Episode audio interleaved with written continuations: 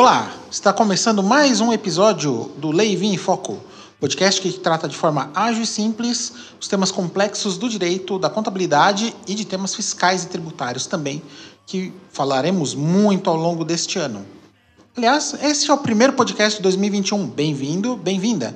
Meu nome é Edson Alves, um dos cicerones deste podcast, e ao meu lado está o outro mestre de cerimônias da casa, Ludwig Lopes perfeitamente acomodado na já sua tradicional poltrona vermelha nos nossos estúdios do FNCA Advogados, na Avenida Paulista. E aí, Ludwig, tudo bem? Fala, Edson, tudo bem? E eu sou Ludwig Lopes, o segundo dos, dos cicerones aqui desse podcast. Eu vou tratar sempre dos assuntos do direito civil, do direito societário, do direito empresarial em geral e também faço a curadoria de vinhos aqui do nosso programa. E hoje, aliás, um belo vinho nacional aqui para inaugurar o ano de 2021. Quem sabe com muita sorte aí para o nosso país. Legal, meu amigo, legal demais. Vamos para esta nova temporada do Vinho em Foco. Vamos tentar fazer pelo menos 35 episódios esse ano. A gente tem muita coisa para falar. Aliás, já que a gente ficou um mês de preguiça, né, Ludwig? Aproveitando as nossas férias, vamos ao nosso tema do primeiro programa desse ano, sem mais delongas que é sobre fiscalização, evolução dos cruzamentos eletrônicos e a atuação dos fiscalizadores sobre as informações que você empresário, você contador, você gerente fiscal manda mandam para a Receita Federal, para as secretarias de Fazenda e para as secretarias municipais. É, e para isso, obviamente, a gente trouxe um especialista no tema.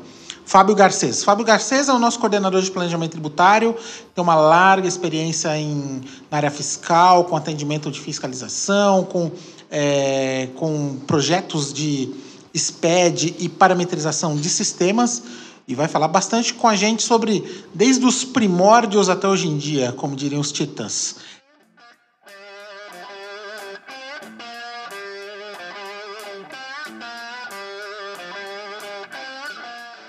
E aí, Fábio, tudo bem?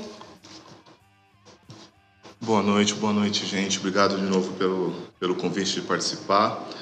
É, hoje nós vamos falar de um assunto é, de grande evolução é, nesse, nesse, nessas décadas, talvez décadas, é, que são os cruzamentos eletrônicos né, de, de processo de fiscalização. É, como contexto histórico, a gente tem aquela, aquela visão de, de fiscalizações onde o fiscal ia na empresa, pedia documentação, é, passava aquele terror para todo mundo nas empresas, é, praticamente um, é, um, um, ritual de, de pressão nas empresas é, que essa figura do, do fiscal exercia. Então, nós tínhamos um processo é, claro, onde um fiscal é, coordenava as ações fiscalizatórias e o contribuinte corria para atender. Então, a fiscalização sempre era presencial, é, a gente tinha muita papelada para atender todos os requisitos, normalmente eram prazos apertados, é, excesso de, de, documentação que a fiscalização pedia, muitas vezes sem, sem utilizar, e ocasionava é, alguns problemas. Né? Nós tínhamos um, um índice de sonegação exorbitante. Então, isso é outra coisa que deu fama a, aos fiscais no Brasil, né? de você pagar propina para tudo, de você dar um jeitinho para tudo. Então, é, isso era ocasionado por esse processo de fiscalização em papel e isso ocasionava uma enorme corrupção no, no, nesses processos de fiscalização no Brasil. Né? Legal, Fábio. Isso aí, pra gente que tem por volta de 40 anos, isso é o que a gente pode chamar de era paleolítica das obrigações acessórias, né? Porque é, praticamente era a máquina de escrever. Então, como o Fábio falou, são, eram, era uma inúmera gama de documentos que basicamente diziam a mesma coisa, entregues para um único auditor que era responsável basicamente sozinho por toda essa operação. Né?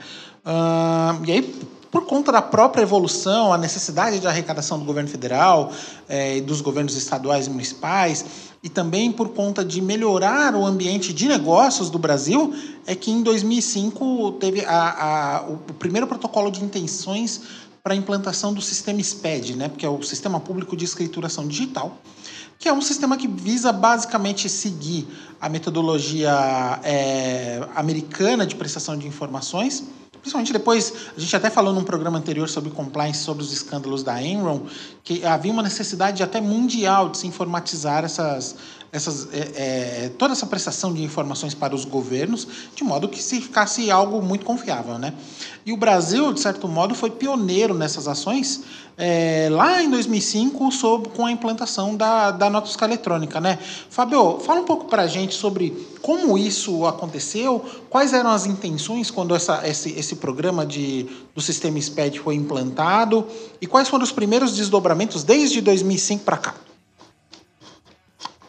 É, legal, legal seu comentário, Edson. Acho que é, uma coisa é bom a gente, a gente frisar o quanto o Brasil é evoluído é, no, sistema, no sistema público, é, quanto o Brasil é, é, sempre está à frente é, nesse, nesse, nesse, nessa questão eletrônica fiscalizatória, de apuração de, dos impostos, informações fiscais prestadas aos órgãos públicos. Então, o Brasil realmente é, é pioneiro. Talvez a gente seja pioneiro pelo excesso de, de, de, impostos, pelo excesso de burocracia que nós temos, mas o Brasil realmente tem um sistema, sistema público muito, muito avançado.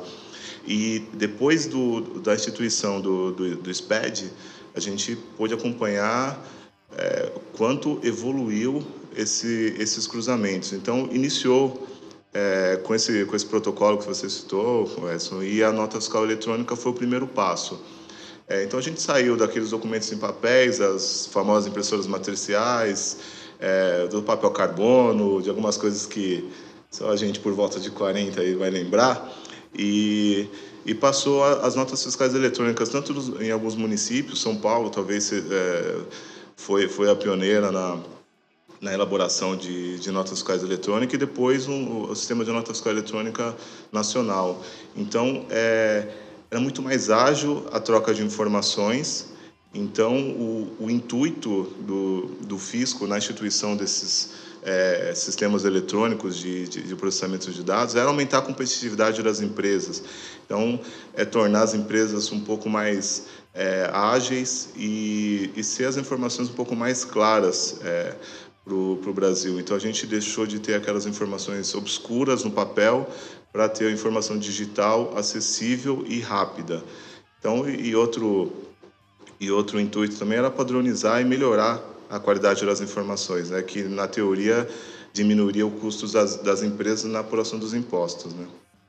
Queria só fazer um adendo aqui que acho muito legal essa questão da, da nota fiscal eletrônica e daí não, eu não podia deixar de falar da duplicata, né?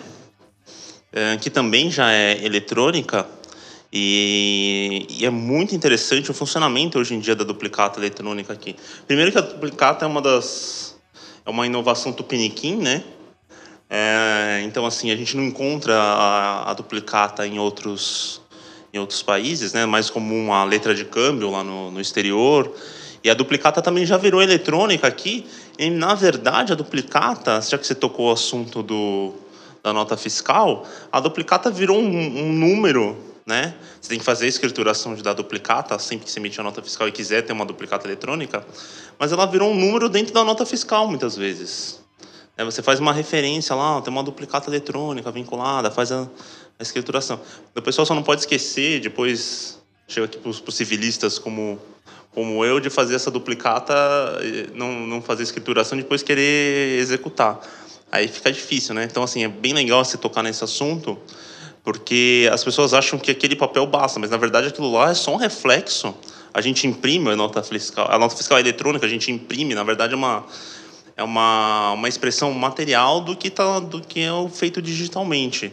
Mas a gente tem que sempre lembrar que o que importa é o é, o, é a escrituração contábil daquilo, aquela a nota a física, né, aquele aquela sulfite que a gente imprime, se ela não for representação de uma realidade do, do do, da escrituração, aquilo de nada tem valor.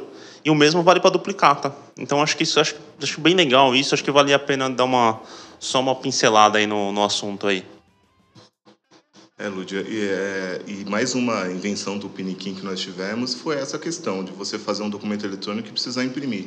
É, isso, inicialmente, no, no, no, projeto, não era é, haver a necessidade de impressão das notas fiscais eletrônicas. Então, esse DANF ele já foi adaptado às necessidades do Brasil, de transporte, é, de falta de, de, equipamentos, por exemplo, em barreiras, de você conseguir conferir via eletrônica e não e não papel. Então já foi uma uma adaptação é, que foi feita, mas que não era a intenção. A intenção era ser realmente do, do ponto A até o ponto B ali ser todo eletrônico e os postos de barreira ter o controle também de forma eletrônica mas infelizmente a gente precisou dessa adaptação ao, ao nosso mercado aqui, que, que, é, que é em alguns aspectos um pouco ultrapassado. Então, questão logística, principalmente, é, que só evoluiu depois com os documentos fiscais também eletrônicos, com postos de barreira é, por código de barra, é, demorou um pouco mais para evoluir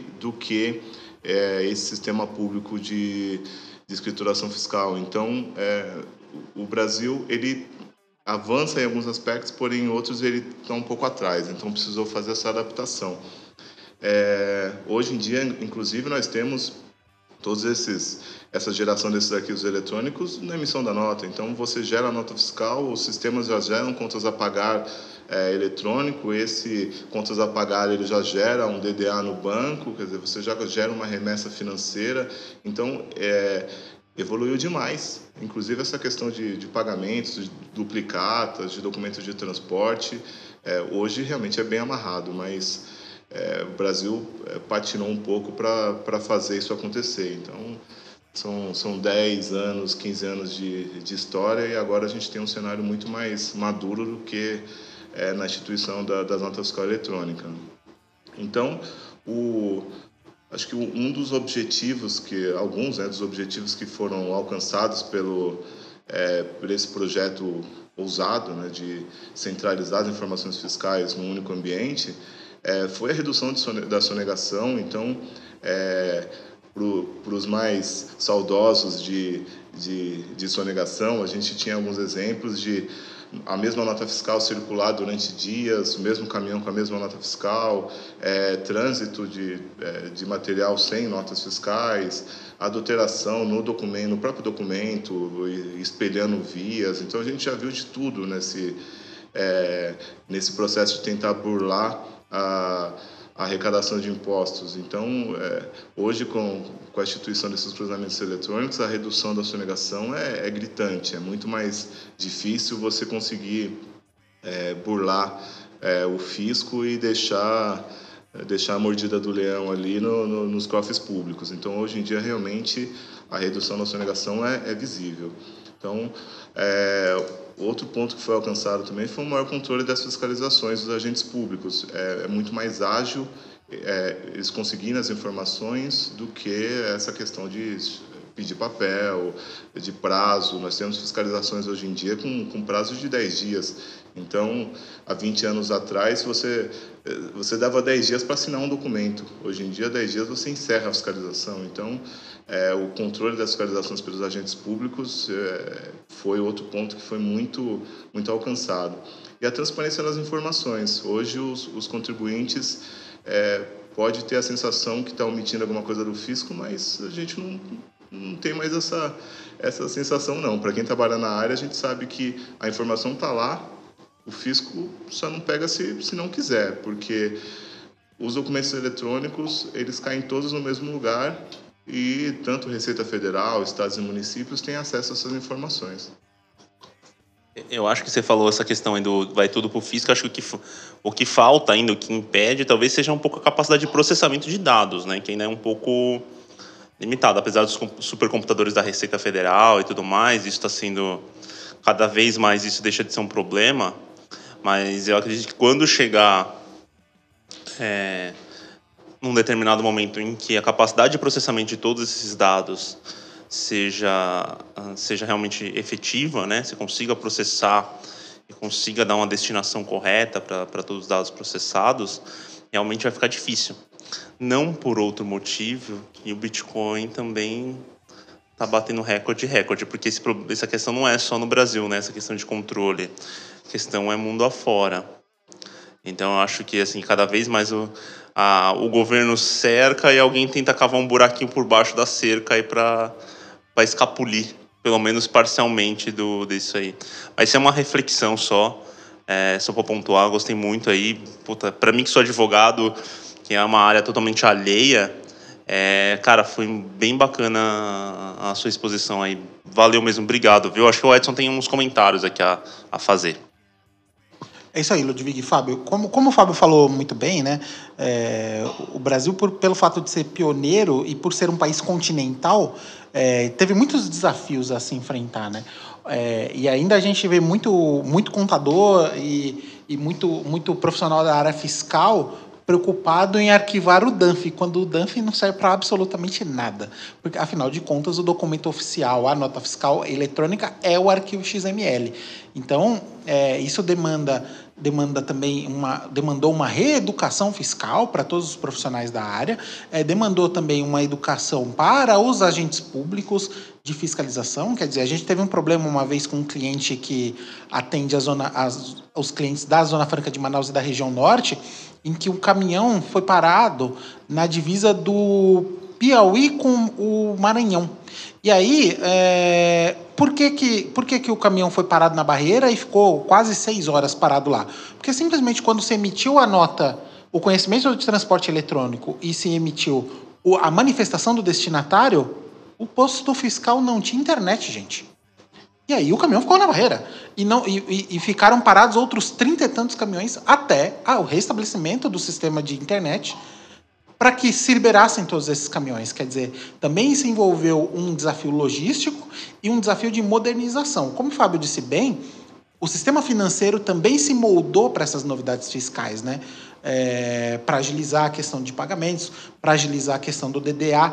De certo modo, o sistema bancário também, com a, também foi se modernizando, não à toa nós temos também um sistema bancário um dos mais modernos do mundo, se não o mais moderno, acompanhando a lógica fiscal porque são caminhos que em alguns em determinado momento se cruzam, né?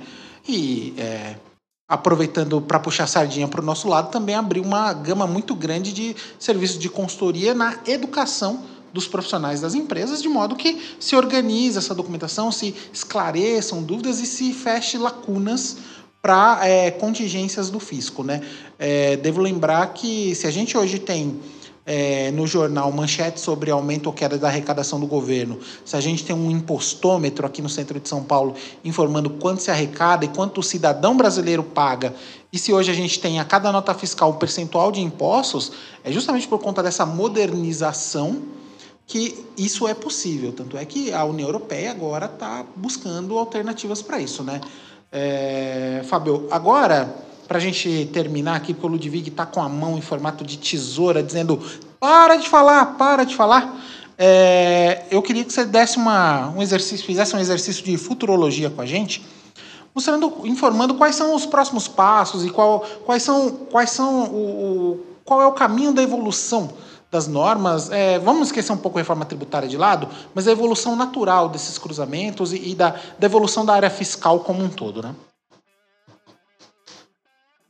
É, após todas essas evoluções, nós tivemos é, um novo cenário que, é, que a gente precisou se deparar, tanto os profissionais da área quanto os agentes públicos, que eram o excesso de, de informações geradas nesse sistema SPED. Então, é, os agentes fiscalizadores tinham muito mais informações do que eles conseguiam processar, e, a, e, os contribuintes tinham muito mais informações que o fisco solicitava do que conseguia também processar. Então, é, gerou uma adaptação dos dois lados para esse novo cenário de fiscalizações eletrônicas. Então, o fisco, é, visualizando esse cenário, tentou implementar uma, uma simplificação, reduzindo algumas obrigações. Então, a gente sempre teve no, no, no, cenário brasileiro obrigações estaduais, municipais e as federais. Então, algumas federais estavam sobrepondo as estaduais. Então, com o tempo, é, as chamadas GIAs foram extintas, é, DIPJs. É, então, algumas obrigações elas foram ficando no caminho é, exatamente porque as informações se sobrepunham e não, não tinha mais necessidade. Então, foi, iniciou uma simplificação dessas obrigações. É, demorado, é, mas, mas hoje já, já existe uma, uma simplificação muito maior do que, vamos falar, de 10 anos atrás. É, porém, a gente também teve um novo, um novo caráter de, das penalidades pelo não cumprimento das informações. Então, é, nós tínhamos esse agente fiscalizador que aplicava as penalidades, mas grande parte dessas penalidades eram é, objeto o, o, imposto em si, era a obrigação principal, não as acessórias. É, com esses cruzamentos eletrônicos e com, esse, com essa redução da sonegação, o fisco começou a, a, penalizar os contribuintes pelo não cumprimento ou pelo cumprimento incorreto das obrigações fiscais. Então, que gerou um, um, um cenário para a Receita até de, de, um aumento de arrecadação, porque é, se observou que você tinha um, vamos chamar de novo mercado para o fisco, que eram as penalidades por obrigações. Então, além da obrigação principal do imposto, ela começou a penalizar os contribuintes é, de forma muito ampla. Então, é, se multa pelo, pela operação, pelo documento fiscal emitido, pelo documento fiscal que não foi escriturado, pelo documento fiscal que foi escriturado errado.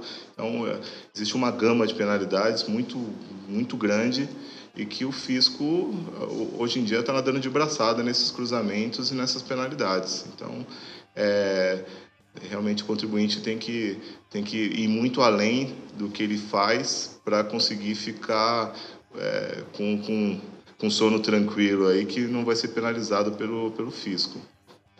Então, é, qual a, a, recomendação que se faz na, na, na, área hoje em dia, que a gente sempre recomenda para os nossos clientes? Né? É, você precisa investir em tecnologia, não tem jeito, você precisa ter uma capacidade de armazenamento de dados gigantes, então isso é um, é um custo enorme, você precisa ter computadores que consigam processar todas essas informações, então também é um custo alto. Você precisa capacitar seus profissionais, que hoje em dia a gente não tem mais um, um, um guarda-livros, como a gente tinha antigamente, profissionais da área tributária que só apuravam imposto. Hoje em dia você não tem mais um, um, um, profissional limitado nesse nível. Você tem profissionais que têm que entender de operação, que têm que entender desses cruzamentos, que têm que entender do impacto de uma nota fiscal em todas as áreas. Então, você precisa capacitar seus profissionais. Então, se a gente é, pudesse aconselhar as empresas é, para se antecipar, prepare suas informações é, com zelo, é, tem que ser informação muito confiável para poder é, prestar o fisco e você tem que tornar a sua empresa a prova de autuação e questionamento. Então, você só consegue isso tendo uma base de dados extremamente confiável. E hoje nós temos muitos recursos né, a, a, a, nosso dispor, que assim como evoluiu esses cruzamentos eletrônicos, é, nós também temos diversas empresas que viram isso um nicho de mercado e desenvolver muitas ferramentas que nos auxiliam hoje. Então, nós temos é, sistemas que fazem esses cruzamentos, que fazem uma prévia de uma fiscalização, nós temos é, sistemas que fazem as baixas do, dessas notas fiscais eletrônicas e fazem esses cruzamentos, que fazem uma pré é, auditoria, uma pré-fiscalização. Então, nós temos uma série de ferramentas que estão a nosso favor. É, infelizmente, é, tudo isso gera custo e isso é muito complicado. Mas não, tem jeito. Se a gente quiser se antecipar ao fisco, a gente precisa investir é, na área. E pelas penalidades extremamente altas que nós temos é, visualizado, compensa. Compensa porque o fisco está com uma sede bem grande de, de fiscalização.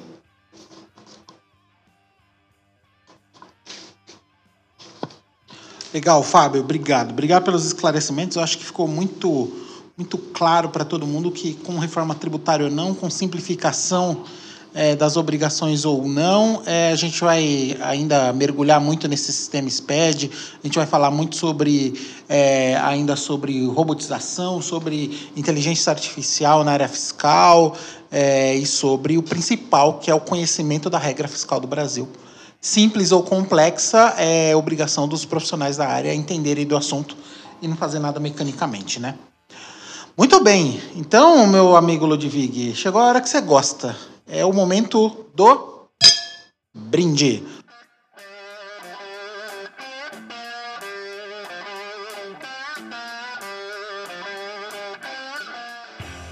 Ludwig, que, que você trouxe aí pra gente? Cara, eu sei que o vinho é bom, mas eu não olhei nem o rótulo, meu amigo. Eu vi ontem na sua postagem do Instagram. Aliás, é, temos uma página específica do Lei Vinho que o Ludwig vai anunciar já já afinal de contas, ele é um startupeiro potencial, né? Então, ele já tem a Ludwig Empório, ele daqui a pouco vai ter um conglomerado de empresas ligadas ao vinho. Meu amigo, tá contigo. Valeu, Edson, tudo bom? Cara, realmente esse vinho surpreendente aí. É, em que, inclusive, eu gostaria de mandar um abraço aqui pro meu amigo Denis aqui, que foi sugestão dele, né? Da guerra aí, é, distribuidora, que mandou aqui pra gente esse, esse Merlot. Cara, esse aqui é um Merlot autêntico do, do Rio Grande do Sul. Acho que é legal a gente começar o ano valorizando aí o vinho, o vinho nacional.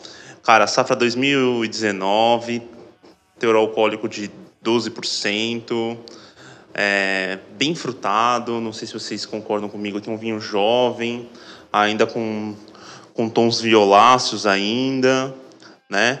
É, corpo mediano aqui. Cara, bem frutadão para quem gosta daquele vinho, aquele vinho mais jovem, nada zero de madeira, que pelo menos no paladar não senti nada. Muito bacana. E para a gente valorizar também o produto nacional aqui, é, que é muito bom e às vezes a gente desconsidera, né? Então, em parabéns aí ao pessoal aí de, de Bento Gonçalves aí que tem feito esse vinho e em especial o pessoal do, do, do Dom Cândido que produz o Merlot autêntico. Cara, esse aí é o vinho de hoje. É isso aí, Ludwig. Lembrando que esse vinho é vendido com quase exclusividade na Ludwig Empório.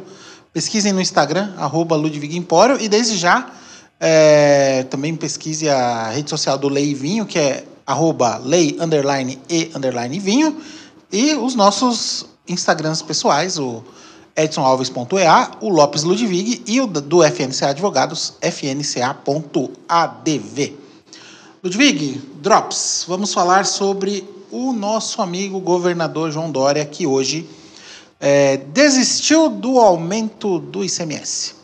Uh, explicando rapidamente o contexto, o governo do estado de São Paulo, no, no, mês de novembro, publicou um pacote de ajuste fiscal, prevendo cobrir parte do rombo de 10 bilhões de reais que o governo tem previstos para o ano de 2021, onde basicamente ele, ele se concentrou no aumento do ICMS de veículos usados e medicamentos de 12% para 13,30%, a retirada da isenção do ICMS de energia elétrica para os produtores rurais do estado e uh, mais alguns detalhes, alguns ajustes ligados a ST e transações interestaduais. Pois bem, por pressão da Assembleia Legislativa, por, por conta dos seus representantes de classe, é, entidades rurais, entidades farmacêuticas, afinal o, o, lobby farmacêutico é muito forte, e da própria Fiesp, que ameaçou ir à justiça algumas vezes é, contra esses aumentos, o governador resolveu retirar essas, esses, esses aumentos. Né? Então, tudo que for ligado à energia elétrica, que tinha, teria um aumento de 12% para 13,3% do ICMS, não, precisar, não precisará registrar esse aumento. O mesmo vale para os medicamentos genéricos é, a isenção do ICMS da energia elétrica que havia sido retirada, quer dizer, os produtores rurais teriam uma carga, um aumento de carga entre 18% e 25% da sua energia, voltarão a ter a isenção, ficando apenas um ajuste com relação ao ICMS-ST, quer dizer.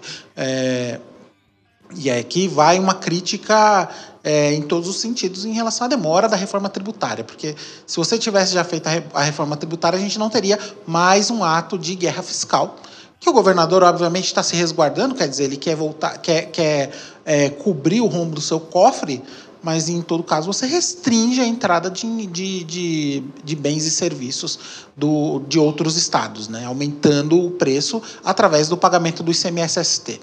Então, é, além de do governador ter a sensibilidade de ou não ter a politicagem, por que não dizer, de desistir dos aumentos, uh, houve também há também essa questão ligada à guerra fiscal, quer dizer, você onera o produto que vem de outro estado é, em favorecimento da sua indústria ou em favorecimento do seu cofre.